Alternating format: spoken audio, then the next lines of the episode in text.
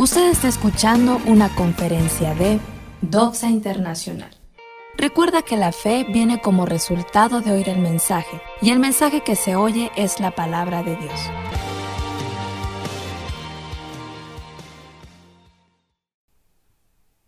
Amén, amén. Muchas gracias. Pueden tomar sus lugares, por favor. Agradezco a cada uno de ustedes el privilegio que me conceden de poder compartirles la palabra.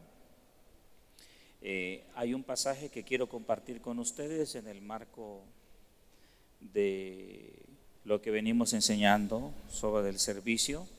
Y esto lo encontramos en Juan capítulo 13, por favor, si son tan amables, desde el versículo 1 hasta el versículo 20, por favor. Juan 13, versículo 1 al versículo 20. Estoy abriendo el texto. Antes de la fiesta de la Pascua, sabiendo Jesús que su hora había llegado, para que pasase de este mundo al Padre, como había amado a los suyos que estaban en el mundo, los amó hasta el fin. Repito este versículo. Antes de la fiesta de la Pascua, la última Pascua que Jesús pasó con nosotros en la tierra, en Israel, sabiendo Jesús que su hora había llegado para que pasase de este mundo al Padre, como había amado a los suyos que estaban en el mundo, los amó hasta el fin. Aquí quiero hacer una pausa. El Señor nos ha amado a nosotros que estamos en el mundo y nos amará hasta el fin, para siempre. Versículo 2. Y cuando cenaban, como el diablo ya había puesto en el corazón de Judas Iscariote, hijo de Simón, que le entregase. El mundo espiritual es muy activo. El diablo está presente siempre, todavía en nuestra época, en nuestro tiempo. Y aquí lo vemos nosotros, Judas abriendo su corazón para que Satanás pudiera sembrar sus pensamientos adentro de su corazón para entregar y traicionar a Jesús. Quiero hacer una pausa aquí porque ahorita vamos a entrar al bosquejo, pero Judas se había unido a Jesús pensando que Jesús iba a establecer un reino terrenal. Él creía que Jesús era el hijo de David, que iba a venir e iba a restaurar el reino de David en el Antiguo Testamento, y él se había pegado a Jesús por eso. Jesús lo eligió, probablemente él era un buen elemento, él se dedicaba él era el tesorero del grupo, de este grupo grande que lideraba Jesús. Calculamos quizás hasta en 70 o 100 personas, quizás 120, el equipo que estaba junto con Jesús. Y él era el tesorero de todo esto. Pero cuando vio que Jesús no era un líder político, él decidió entregarlo. Él decidió eh, entregar a Jesús a sus adversarios. Versículo 3. Sabiendo Jesús que el Padre le había dado todas las cosas en las manos y que había salido de Dios y a Dios iba, se levantó de la cena, se quitó su manto y tomando una toalla se la ciñó. Luego puso agua en un lebrillo y comenzó a lavar los pies de los discípulos y a enjugarlos con la toalla con que estaba ceñido. Entonces vino a Simón Pedro y Pedro le dijo, Señor, ¿tú me lavas los pies? Respondió Jesús y le dijo, lo que yo hago, tú no lo comprendes ahora, mas lo entenderás después. Pedro le dijo, no me lavarás los pies jamás. Jesús le respondió, si no te lavare, no tendrás parte conmigo. Le dijo Simón Pedro, Señor, no solo mis pies, sino también las manos y la cabeza. Jesús le dijo, el que está lavado no necesita sino lavarse los pies, pues está todo limpio, y vosotros limpios estáis, aunque no todos, porque sabía quién le iba a entregar Por eso dijo, no estáis limpios todos. Así que después que les hubo lavado los pies, tomó su manto, volvió a la mesa y les dijo, ¿sabéis lo que os he hecho? Vosotros me llamáis maestro y señor, y decís bien, porque lo soy. Pues si yo, el Señor y el Maestro, he lavado vuestros pies, vosotros también debéis lavaros los pies los unos a los otros.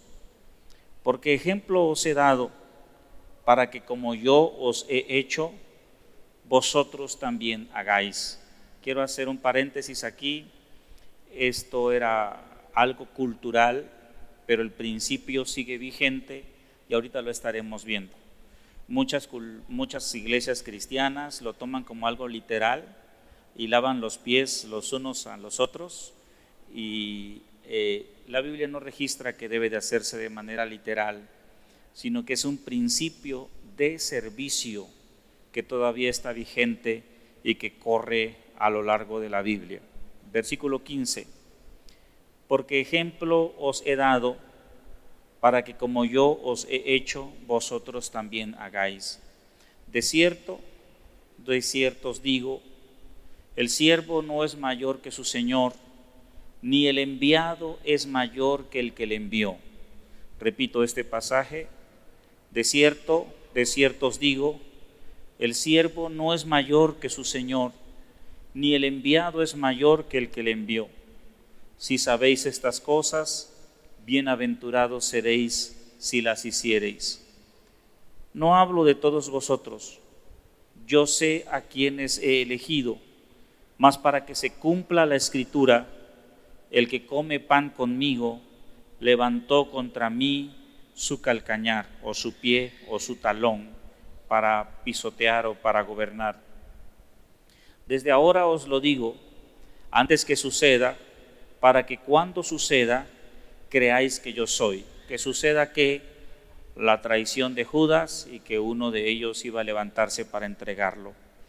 De cierto, de cierto os digo, el que recibe al que yo enviare, me recibe a mí, y el que me recibe a mí, recibe al que me envió.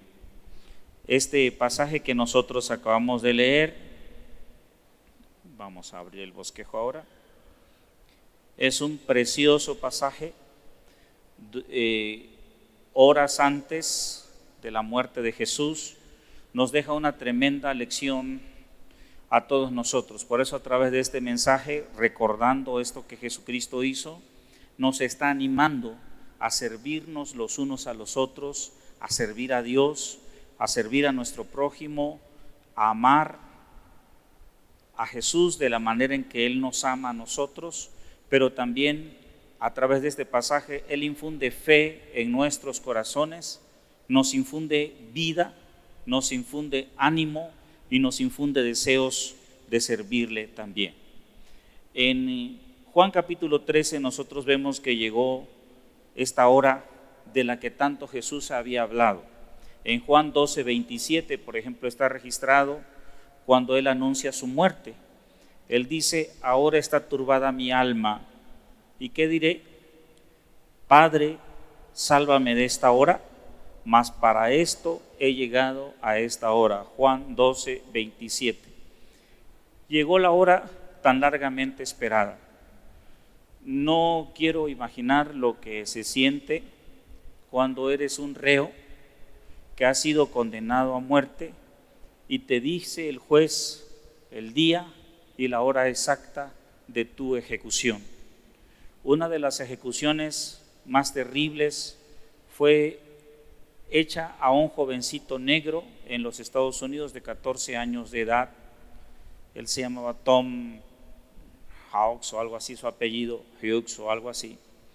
Y él había sido acusado de un doble homicidio de unas niñas.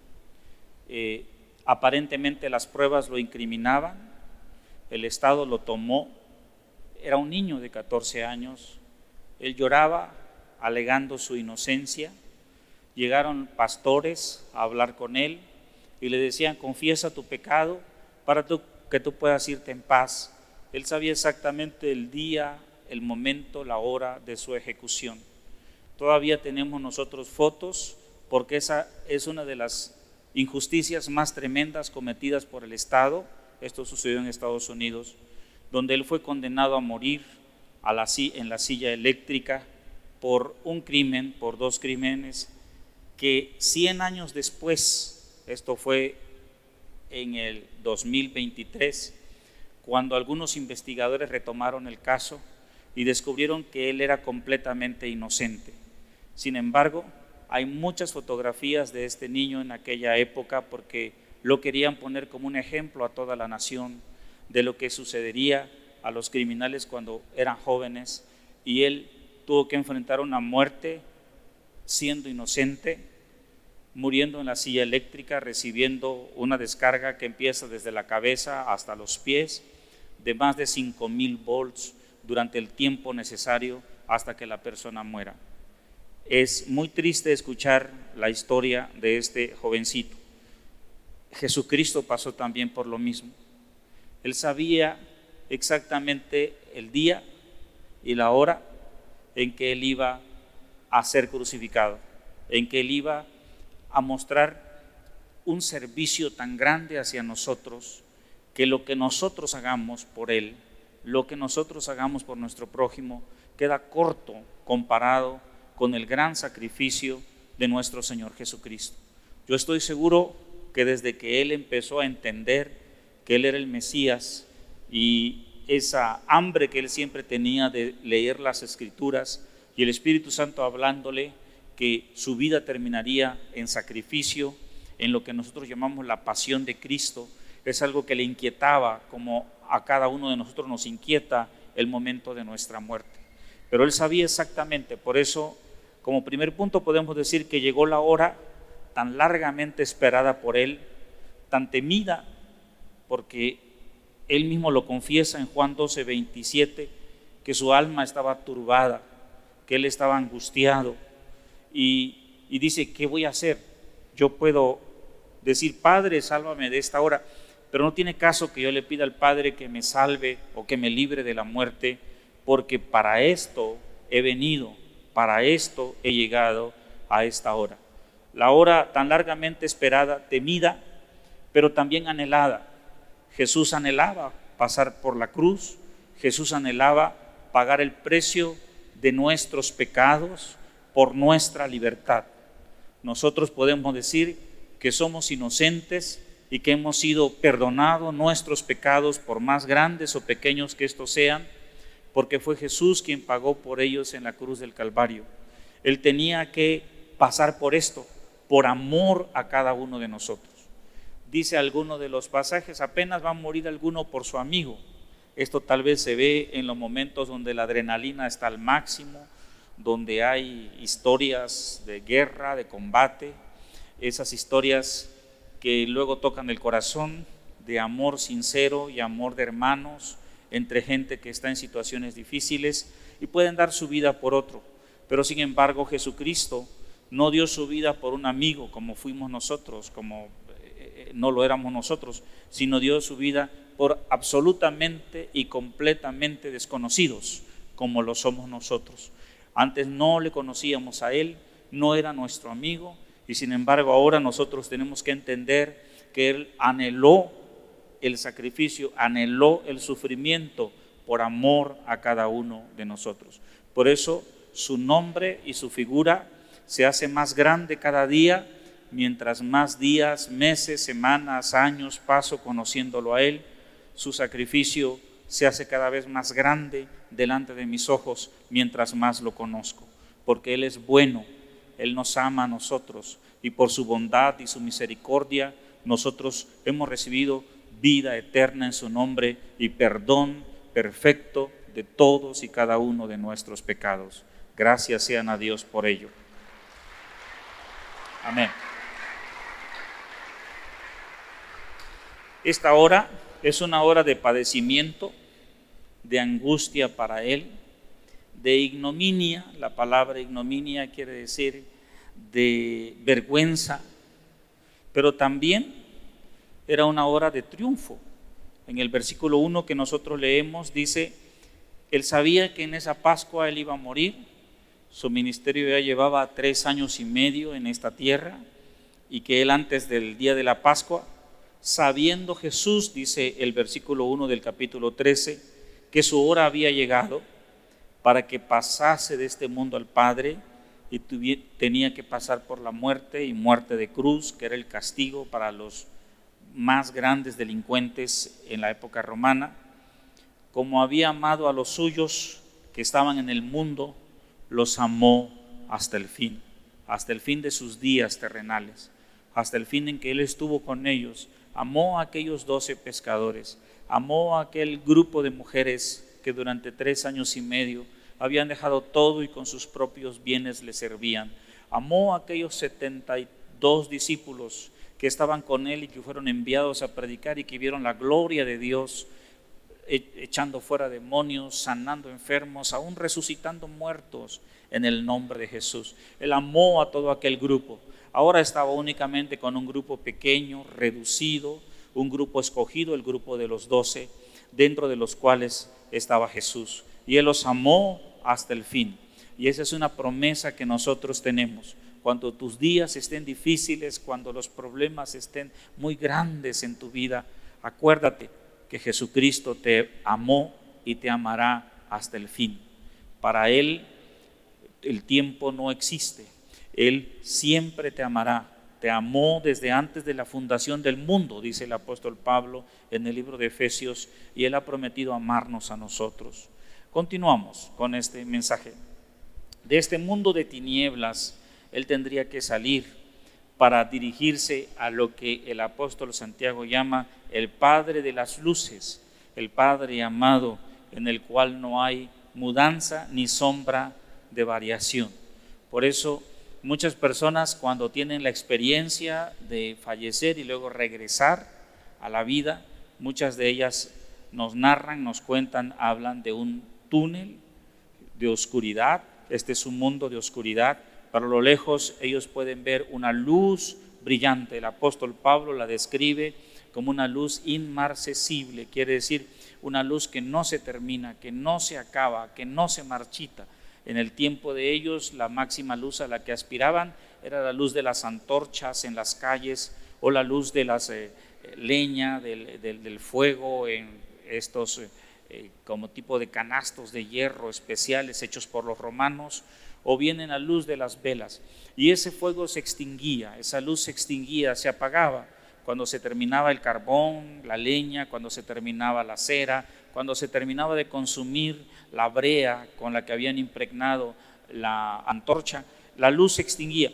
Pero el apóstol Pablo habla de que el Padre de las luces tiene una luz y esa luz es de vida, esa luz es de ánimo, esa luz es de esperanza, esa luz es de salvación. Esa luz es el gran, la gran luz de vida que Él nos ha prometido a nosotros, vida eterna.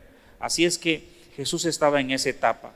Jesús declara saber cuatro cosas aquí que nosotros vamos a ver. Número uno, Él sabía que su hora había llegado. La cruz le esperaba, que el sufrimiento le esperaba. Muchos hombres a lo largo de la historia han tratado de imitar a Jesús.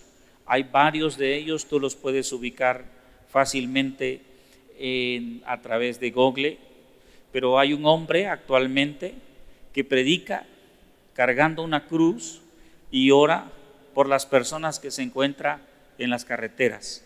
Él, él, es un evangelista muy especial, es un señor norteamericano, hay otro que escribió un libro eh, que tengo ahí en la biblioteca, donde habla algo así de pásame la toalla, se llama. Pero en este caso, el que lo hace actualmente es un señor llamado Burleson, de 34 años de edad. Encaró una predicación que dieron de salir y compartir la palabra de Dios. Él, él lo encaró de una forma literal, de tomar la cruz y de seguir a Jesús. Él lleva caminando más de 3.000 kilómetros actualmente por las carreteras de su país y ha prometido invadir otros países, incluyendo México, predicando la palabra, cargando una cruz de aproximadamente 25 kilos. Él dice lo siguiente, en el momento en que entregué mi vida a Cristo, mi vida cambió radicalmente. Es por esto que realizo esta caminata, es por Jesús. Jesús es lo mejor y lo máximo en mi vida, dice él.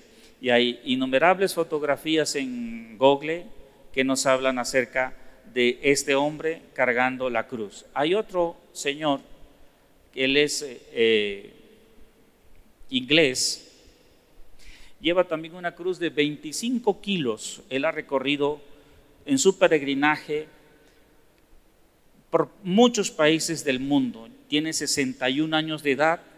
También la cruz que él carga pesa 25 kilogramos. La cruz está hecha de madera y con una rueda en la punta. Él se llama Heymon. Ha llevado la cruz por todo su país, por, por el Reino Unido, por todos los rincones de su país y después brincó a los rincones más remotos del mundo, como Bangladesh, Nepal, India, Sri Lanka, etc.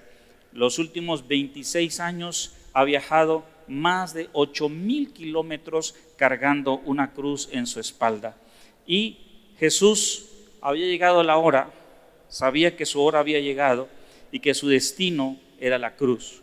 Él lo entendía y él lo abrazó. Él no quiso apartarse sino Él abrazó esto. Es por eso que nosotros, aplicándolo a nuestra vida, tenemos que abrazar a Jesús. No es bueno que nosotros nos apartemos de Él. No es bueno que nosotros lo dejemos por nada de este mundo, porque Él nos abrazó a nosotros. En el momento en que Él decidió ir a la cruz y abrazar la cruz y abrazar el sufrimiento, Él nos estaba abrazando a nosotros. Y nosotros tenemos que responder de la misma manera a Él. Juan dice, nosotros le amamos a Él porque Él nos amó primero. Es lo primero que sabía Jesús. Lo segundo que sabía Jesús es que sabía que pasaría de este mundo lleno de problemas y de odios a un mundo, a un reino de comprensión, a un reino de amor. Él mismo nos dijo a nosotros, en el mundo tendrán aflicciones, pero confíen, tengan esperanza, yo he vencido al mundo. Tal vez tu vida hoy está llena de problemas, de odios, de dificultades, de pleitos. Créeme de que el cielo y la tierra pasarán, este mundo pasará, pero el reino de Dios que Él nos ha prometido a nosotros, la Biblia dice, jamás pasará. Esto es lo que Jesús sabía. Lo tercero que Jesús sabía es que sabía que Satanás ya había hecho una obra en el corazón de Judas. Él había sembrado duda, había sembrado rebeldía, había sembrado eh, rechazo en el corazón de Judas hacia un hombre que solamente había hecho lo bueno con la vida de él. De hecho, Jesús sabía que Judas era ladrón, nunca lo confrontó. Él sabía perfectamente que él robaba. Judas era un político con todas sus letras en mayúscula un político moderno del siglo XXI. Él era un ladrón, robaba el dinero que pertenecía al ministerio que Jesús estaba desarrollando y Jesús jamás lo confrontó. Jamás tú vas a ver una parte en donde lo llame, lo siente y le diga, a ver, tú estás robando, entrega cuentas. Él no, no lo hizo, porque a veces Jesús es así, deja que nuestro corazón salga lo que realmente hay adentro. Y no nos va a confrontar, pero si nosotros empezamos a desviarnos del camino de Dios, al ratito terminaremos como Judas, dando la espalda al Señor Jesús y abrazando otra cosa contraria a la palabra de Dios. Sabía que Satanás ya había hecho su obra en el corazón de Judas.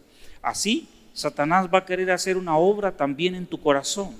Va a querer sembrar odio, pleitos, apartarte de Dios, apartarte de la casa de Dios, mirar errores en los demás. Nosotros somos muy dados a mirar los errores de los demás, pero a veces no volteamos a ver nuestros propios errores o nuestras propias equivocaciones. Judas había mirado a Jesús, probablemente había encontrado errores en Jesús, lo miraba como un cobarde.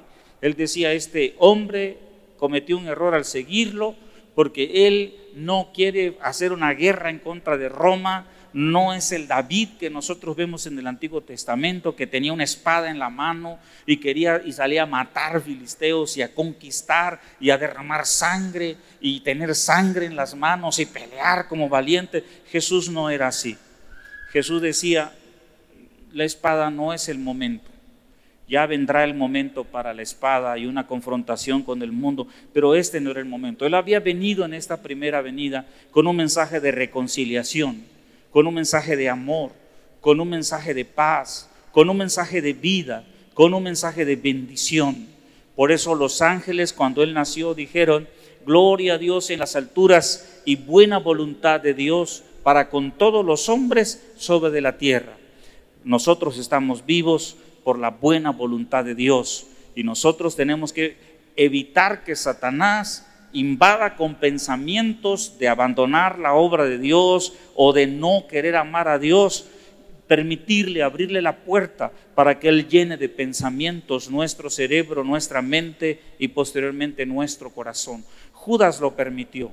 Martín Lutero dice, decía, yo no puedo evitar que los cuervos vuelen sobre mi cabeza, pero sí puedo evitar que un cuervo venga y haga su nido encima de mi cabeza. Cuando nosotros permitimos que pensamientos que no son buenos y que nosotros sabemos que no son buenos, que pensamientos que nos van a alejar de Dios, los abrazamos y permitimos que se multipliquen en nuestra mente, entonces nosotros estamos permitiendo que los cuerpos hagan nido sobre nuestra cabeza y terminarán destruyéndonos. Sabía que Satanás ya había hecho su obra en el corazón de Judas, que Dios nos guarde de que Satanás haga una obra en nuestro corazón y nos permita ser fieles a Dios a pesar de la adversidad, a pesar de las circunstancias o a pesar de los problemas que nosotros podamos mirar a nuestro alrededor. Nosotros no hemos sido llamados a juzgar, hemos sido llamados a mirar y seguir a un solo hombre. Y ese hombre es Jesús, el que nos amó y nos lavó de nuestros pecados con su sangre, el que nos rescató, nos redimió de toda lengua, linaje, pueblo y nación. Apocalipsis dice que a Él sea gloria por los siglos de los siglos. Amén. Amén. Jesús también sabía que Él era divino, que Él era propietario de todo, que Él era, que Él era preexistente, es decir, que Él existía antes de la fundación del mundo. Todas estas cosas Jesús sabía. Versículo 3 de Juan 13 dice, sabiendo Jesús que el Padre le había dado todas las cosas en las manos y que había salido de Dios y a Dios iba.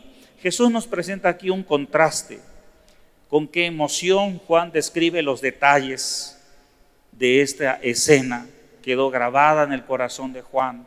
Por eso Juan la escribe. Todo el capítulo 13, 14, 15, 16, 17 narra todo lo que Jesús habló con ellos en esa noche si tú lees detenidamente el libro de Juan, era uno de los libros favoritos. Después me encontré con el libro de Romanos y otros libros y cada vez algún libro de la Biblia es mi libro favorito en una parte de mi vida. Pero aquí, ¿con qué emoción describe Juan los detalles en este versículo 3 y el versículo 4? Sobre todo en el versículo 4, acabamos de leer el 3, el 4 dice, se levantó de la cena, se quitó su manto. cuando yo lo leo me lo imagino y tomando una toalla se la ciñó. Buscó un lebrillo, es decir, una bandeja de aquella época, la llenó de agua y se acercó a lavar los pies de los discípulos. El mayor asombro es que acababan de discutir, ellos acababan de pelear quién era el más grande en el reino de Dios.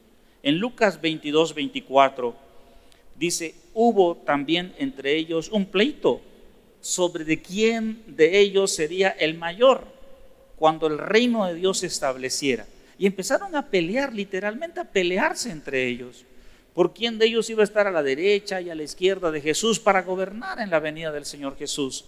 Y, y era algo tremendo. Ellos pensaban en mandar, pensaban en gobernar. Jesucristo nos estaba dando una gran lección.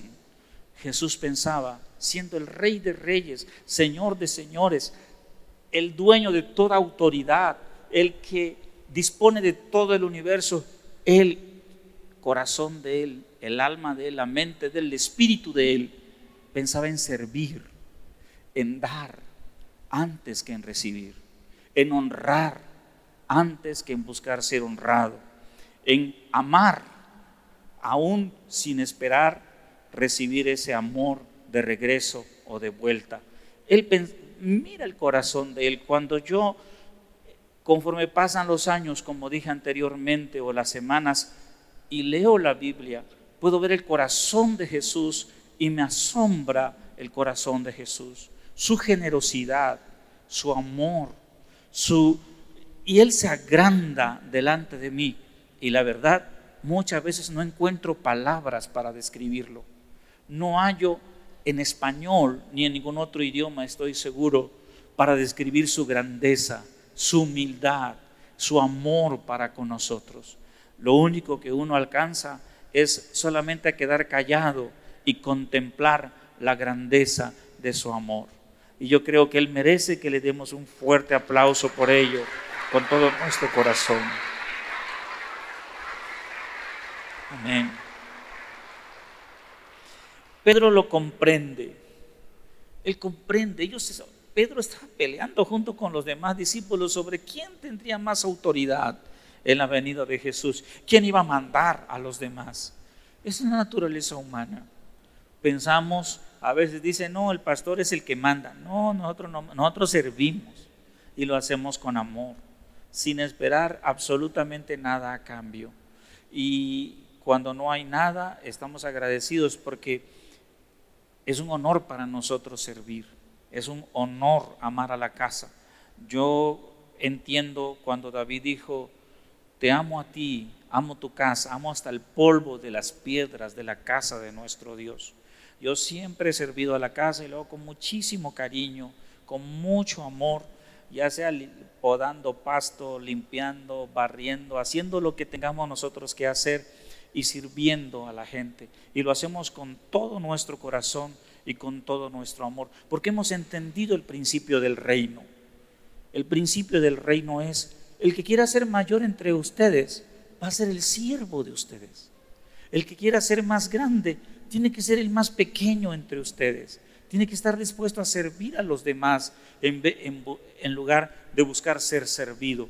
El Jesucristo mismo lo dijo, yo no vine para ser servido, yo vine para servir. El servicio de Él fue tan grande que incluyó entregar su propia vida, su propio corazón y su propia alma al infierno para servirnos a nosotros. Él es la fuente de nuestra inspiración para servirle. Es por eso que este mensaje es un mensaje cuyo objetivo, yo busco el objetivo, de que nosotros nos animemos a servir a Dios. No hay nadie por más grande o pequeño que sea que no pueda servir.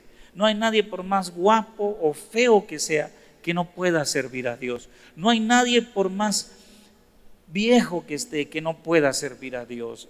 En la Biblia los ancianos se dedicaban a la oración de intercesión por la nación y por la obra de Dios. Y vaya que necesitamos intercesores.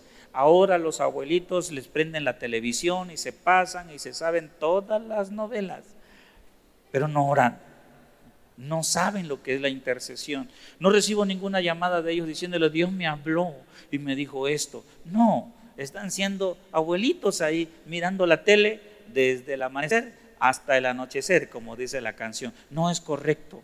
Bíblicamente, si tú eres una persona de la cuarta o quinta edad cristiana y que ya no puedes ir a predicar, tu deber es interceder por tu nación, orar por tu nación, por la paz, mucho nos enseña la Biblia a nosotros a orar por la paz de nuestra nación y no lo hemos hecho. Por eso tenemos nuestra nación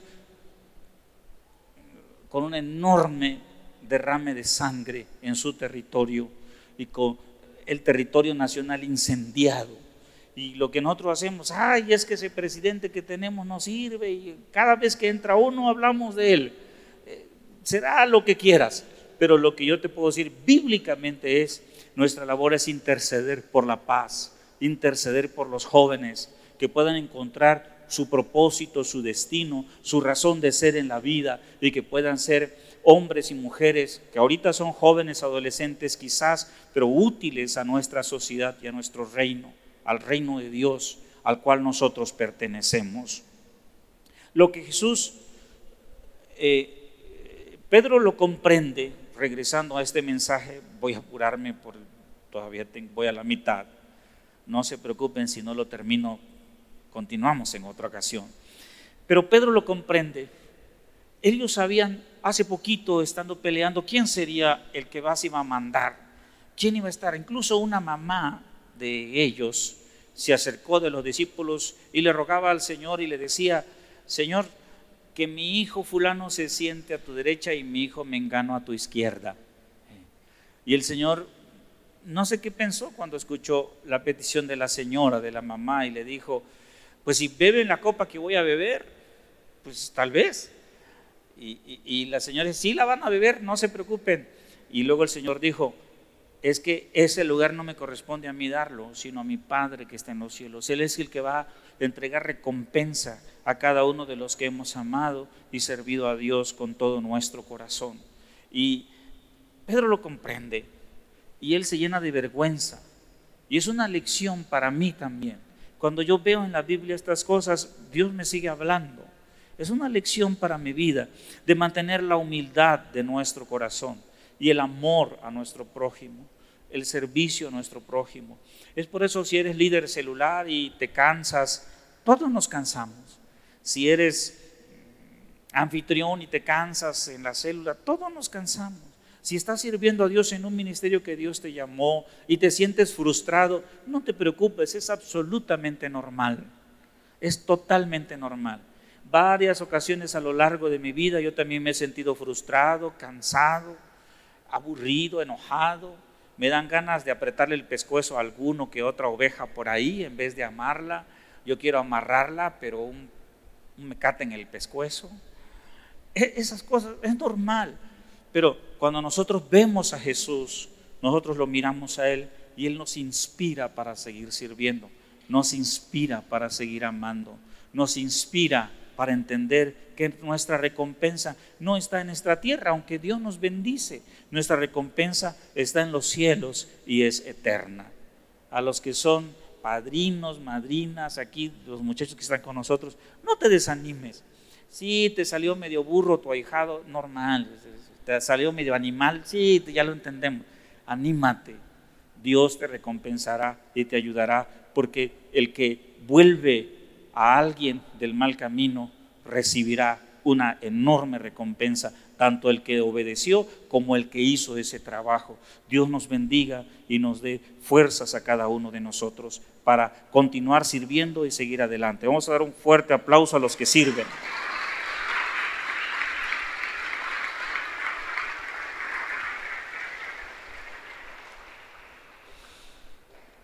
¿A quién comenzó a lavar los pies Jesús? Obviamente no fue a Pedro. Y yo quiero imaginarme que al primero que Jesús lavó los pies fue a Judas. Sí, a ese que él sabía que andaba murmurando ahí entre los discípulos y andaba diciendo cosas. Andaba la murmuración o la rebelión siempre se avisa antes. Uno como líder siempre empieza a discernir, a oír.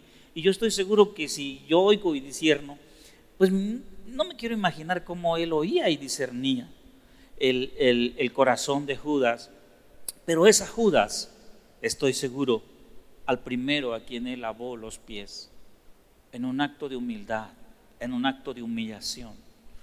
El lavar los pies era el trabajo más humilde, del esclavo más humilde de una casa. Y él se puso como el más humilde, el esclavo más humilde de una casa. Él, nos sirvió a nosotros y Él es el esclavo doulos que nosotros le llamamos, el esclavo por amor, porque nos amó a nosotros y amó nuestra casa. Él decidió servirnos a nosotros con un corazón humilde hasta la muerte. Y el apóstol Pablo dice, muerte de cruz. Puedes ver la grandeza de Jesús. Puede ver su corazón lleno de humildad, que nosotros cuando miramos ese corazón nos avergonzamos al mirar nuestro propio corazón, que solamente buscamos por nosotros mismos, por nuestra comodidad o nuestros propios intereses. O que nuestro corazón, en vez de mirar con amor a nuestro prójimo y servir a nuestro prójimo, le miramos nosotros con juicio y con condenación. Qué importante es a través de la oración y de la lectura de la palabra mirar y conocer el corazón de Jesús. Un corazón tan grande del que nosotros podemos aprender totalmente de él. Jesús nos da una gran lección a nosotros. Pedro se sorprende cuando vio a Jesús tomar la posición de siervo. En el versículo 6, él se sorprende del capítulo 13, él se sorprende y dice, tú me lavas los pies. No, tú no me debes de lavarme los pies. Pedro era obstinado y dice, no me lavarás los pies jamás. Tú eres el maestro, tú eres el rabino, tú eres el doctor en teología, tú eres el hombre de Dios. Tú no puedes servirme, no debes de servirme. Ese debe de ser trabajo de un esclavo. Y luego le exagera las cosas cuando oye la respuesta de Jesús y le dice, Señor, no solo mis pies, sino también las manos y la cabeza. Tuvo que aprender en esta escuela, poco a poco, que el mensaje que Jesús les quería dar a ellos era un mensaje de amarnos los unos a los otros, como Él nos ha amado a nosotros. El otro mensaje, el amor siempre te guía a servir a tu prójimo, servir a la casa de Dios. El, Dios mide nuestro amor a Él por la medida en que nosotros amamos su casa. Dios mide nuestro servicio a Él por la medida en que nosotros servimos a la casa y servimos a su prójimo. Hay muchos proyectos en medio de nosotros que pueden ser una gran bendición para nuestra sociedad. Se rebajó Jesús al ponerse la toalla y tomar la bandeja y lavar los pies de Judas. No se rebajó Jesús. Jesús no era un tonto al hacerlo. Jesús se enalteció hasta el cielo dice la Biblia. En el lenguaje del reino, en las leyes del reino, el que se humilla es enaltecido, pero el que se llena de orgullo es quebrantado. Si tu corazón está lleno de orgullo, el quebrantamiento vendrá a tu vida más temprano que tarde. Si tu corazón está lleno de humildad, Dios te enaltecerá, porque así es la ley del reino se rebajó Jesús a lavar los pies de los discípulos, mostrándose como el siervo más humilde, de más bajo rango dentro de la casa. No, según las leyes del reino, se enalteció hasta el cielo. Dice, Dios lo enalteció hasta lo sumo y le dio un nombre que es sobre todo nombre. Leíamos la semana pasada, para que en el nombre de Jesús se doble toda rodilla de los que están en el cielo, en la tierra y debajo de la tierra. Y toda lengua confiese, aunque tengan reumatismo, van a doblar su rodilla. Toda lengua confiese, aunque sean mudos, van a hablar. Toda lengua confiese que Jesús es el Señor para gloria de Dios Padre. Jesús es el Señor. No obstante, nuestro corazón humano, nosotros siempre queremos ser los primeros y que nos sirvan. Cuando te vas volviendo viejo, vas conociendo a la gente. Solo verlo en una reunión, miras la actitud de la gente, miras el corazón de la gente. Y la mayoría de la gente solo tiene orgullo en su corazón. Hay muy pocos que han visto a Jesús y quieren mantener humildad humillarse a sí mismo dentro de su propio corazón. Nosotros siempre queremos ser primeros y que nos sirvan. En una fila nos brincamos la fila porque queremos ser los primeros. Engañamos porque queremos ser los primeros. En, donde estemos queremos ser los primeros, ser servidos y no servir, no lavar los trastes, no hacer la comida, no trapear, no barrer, nada más son son ejemplos pequeños en nuestra casa, pero si tenemos un corazón de siervo, somos los primeros que vamos a tomar la escoba, vamos a tomar ahora el trapeador, vamos a tomar el jabón para lavar los trastes, vamos a lavar la ropa, vamos a mostrar amor en la casa, en la familia, sobre todo si tienes una mamá que toda la vida ha trabajado y tienes un papá medio mula que nunca ha apoyado a su mamá y eres, eres hijo en la casa, tú sirve, no le hagas caso a tu papá, tú sirve, ayuda a tu madre. eh, ten una visión de servicio. Si ya eres mayor y no sirves a nuestra casa, pide servir. Pide, habla con nosotros, habla con el, eh, tu coordinador de zona. Dile, yo quiero servir, quiero servir, en, habla con nosotros. Aquí siempre hay trabajo y necesidad. Si quieres trabajar y servir en un área, por más pequeña que sea, tú lo puedes hacer y verás que habrá una gran satisfacción en tu corazón y estarás amando a Jesús con hechos y no solamente con tu boca o con tus palabras, sino podrás enaltecer a Jesús también con tus actos, con tus hechos, con todo tu corazón. Jesús aquí hace su aplicación. Vemos al Maestro y al Señor arrodillado ante pecadores. Vemos al hombre que jamás pecó, al hombre perfecto. Tú puedes hallar defectos en todo hombre nacido de mujer en esta tierra pero el hombre en el que jamás encontraron un solo error, un solo pecado, ni aun con su corazón, es este hombre arrodillado. ¿Delante de quiénes? Delante de pecadores. Al primero que delante del cual se arrodilló fue delante de un ladrón, al segundo probablemente delante del cual se arrodilló algún hombre lujurioso entre ellos, el tercero en el que se arrodilló algún hombre orgulloso entre ellos, en el caso de Pedro un hombre eh, impetuoso, sin, eh, sin, sin rienda. Él se arrodilló ante pecadores. ¡Qué grandioso! Miras este cuadro y toca tu corazón. El Señor del mundo busca tener comunión entre los suyos. El dueño del mundo, el dueño del universo, busca tener comunión entre los suyos. Para que haya comunión debe haber antes limpieza, limpiamiento. Discípulo sí, salvo sí, pero no tener parte es no ser útil lo que Él nos habla. Aquí no tendrás parte conmigo en el reino. Si no vas a ser útil conmigo en el reino, si no permites que yo te sirva. Ahora, quiero yo, espero poder darlo a entender esto. Ya estoy terminando, creo que ya tengo el tiempo terminado. Pero discípulo sí, salvo sí. Pero cuando tú no sirves a Dios, cuando tú no permites que el Señor te haga parte de este corazón de humilde que Él tiene, cuando tú no, no sirves a los demás, no eres útil, no eres parte del reino.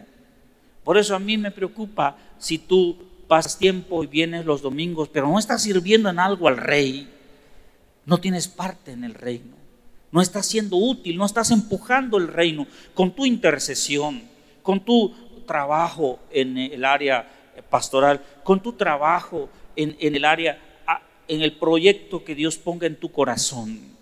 Yo sé que entre nosotros hay innumerable cantidad de proyectos. Yo no te detengo, yo te animaría a escribir esos proyectos, que sean proyectos de engrandecimiento del reino, de servicio, de amar a Dios y de servir a Dios en lo más pequeño. Discípulo sí, salvo sí, pero si no sirves, no eres parte del reino, no eres alguien útil en las manos de Dios no eres alguien a quien Dios va a poder descansar su corazón, su misión, su visión, su obra. La comunión y utilidad del creyente debe de ser continua. En Marcos capítulo 3 y el versículo 13 dice la Biblia, después subió al monte y llamó así a los que él quiso y vinieron a él y estableció a doce para que estuviesen con él y para enviarlos a predicar. La comunión y utilidad del creyente debe de ser continua. Dios llamó a estos doce, uno de ellos se perdió, pero lo recuperaron con Matías y esos doce llevaron la palabra de Dios y la historia de la vida, la muerte en la cruz y la resurrección de Jesús a todas las naciones conocidas en aquel tiempo, en el primer siglo. Que Dios nos ayude, que Dios nos permita a nosotros poderle ser útil en sus manos, servir a Dios. Si es la primera o la segunda vez que vienes y, y te parece raro lo que nosotros hacemos, no te preocupes. Lo que más Dios le interesa es que tú puedas abrir tu corazón, abrir tu mente, abrir tu alma y dejar que Dios pueda llenar tu corazón con su amor y tus oídos con el mensaje de vida, de salvación, de perdón de pecados y de vida eterna. Jesucristo murió en una cruz para darte vida a ti. Él derramó su sangre, con su sangre lava tu alma, con su sangre limpia tus pecados y con su sangre derramada en la cruz tú puedes ser llamado hijo de Dios. Vamos a ponernos de pie en esta hora, por favor.